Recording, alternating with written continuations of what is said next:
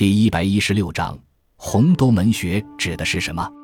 洪都门学创立于东汉灵帝光和元年（公元一百七十八年），因校址设在洛阳洪都门而得名，是中国最早的高等专科学校，以文学艺术为教学内容，开设词赋、小说、尺牍、字画等课程，打破了学校专习儒家经典的惯例。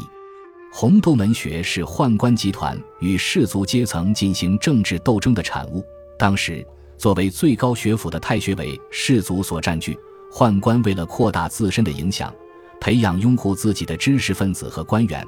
凭借灵帝喜好文学艺术的有利条件，创建了洪都门学。学生由州郡三公则优选送，多数是社会地位不高的平民子弟。这些人入学后得到特别的优待。很多学员毕业后都得以高官厚禄。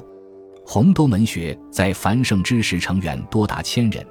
但是由于遭到士族的强力反对，加之遭受黄金农民起义的打击，随着汉王朝的没落而迅速消亡。